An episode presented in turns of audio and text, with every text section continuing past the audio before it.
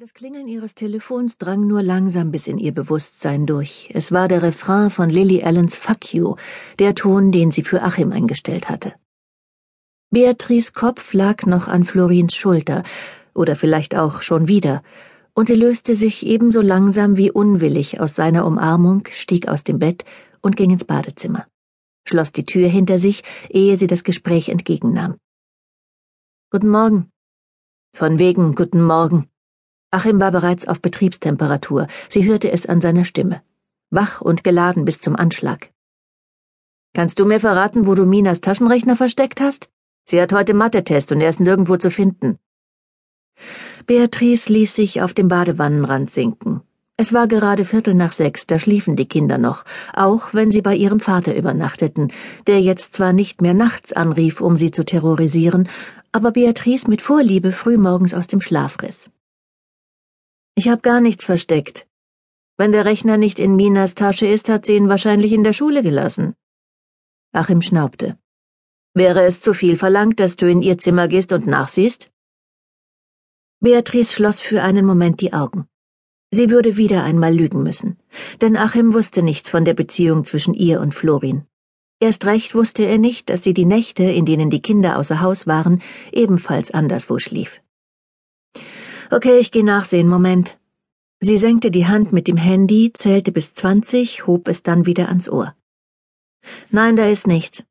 Ich bin sicher, der Rechner ist in der Schule. Und Mina ist alt genug, um ihre Sachen selbst zusammenzuhalten. Achim lachte höhnisch auf. Natürlich. Hauptsache, du musst dich um nichts kümmern, nicht wahr? Damit legte er auf. Beatrice widerstand der Versuchung, das Handy in die Ecke zu pfeffern. Stattdessen beugte sie sich über das Waschbecken und klatschte sich kaltes Wasser ins Gesicht. Achim war nicht der einzige Unsympath, der heute ihren Weg kreuzen würde. Ihr stand ein anstrengender Tag bevor. Der Besprechungsraum war bereits halb voll, als sie ihn betrat.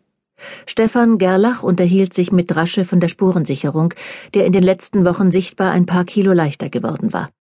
Beatrice hatte ihn noch nie in Markenjeans gesehen stand ihm aber nicht schlecht. Vielleicht hatte er ja eine Freundin.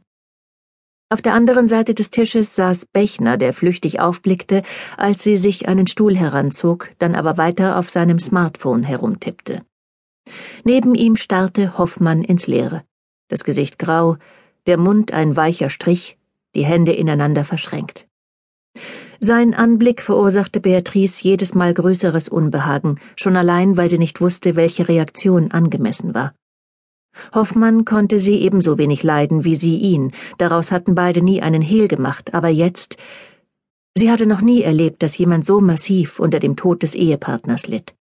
Seitdem Hoffmanns Frau an Lungenkrebs gestorben war, schien es, als habe er die Verankerung in der Welt verloren. Ist Florin noch nicht da? Stefan hatte sich ihr zugewendet, das rote Haar stand ihm in sämtliche Richtungen vom Kopf ab. Flaumige Löckchen. Mit 35 würde er kahl sein, schätzte Beatrice, aber bis dahin hatte er noch fast zehn Jahre Sturmfrisur vor sich. Er musste noch telefonieren, wird gleich kommen. Sie setzte sich, verschränkte die Finger auf der Tischplatte. In einer Stunde würde das hier hoffentlich vorbei sein, und sie konnten sich endlich dem Tagesgeschäft zuwenden. Vom Gang her hörte Beatrice Florins Lachen. Einen Moment später erschien er in der Tür gemeinsam mit Ebner, Drasches rechte Hand. Guten Morgen. Er nickte in die Runde und setzte sich dann neben Bechner.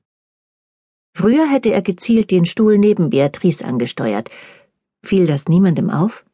Umso besser, obwohl sie Florin gerade heute gerne neben sich gehabt hätte. Hoffmann warf einen müden Blick auf die Uhr. Eigentlich sollte er schon hier sein. Fängt ja gut an. Nur Sekunden darauf klopfte es an der Tür. Es tut mir unendlich leid, dass ich zu spät bin. In dem eleganten dunkelgrauen Anzug wirkte Wasinski völlig anders als in weißer Hose und weißem Poloshirt.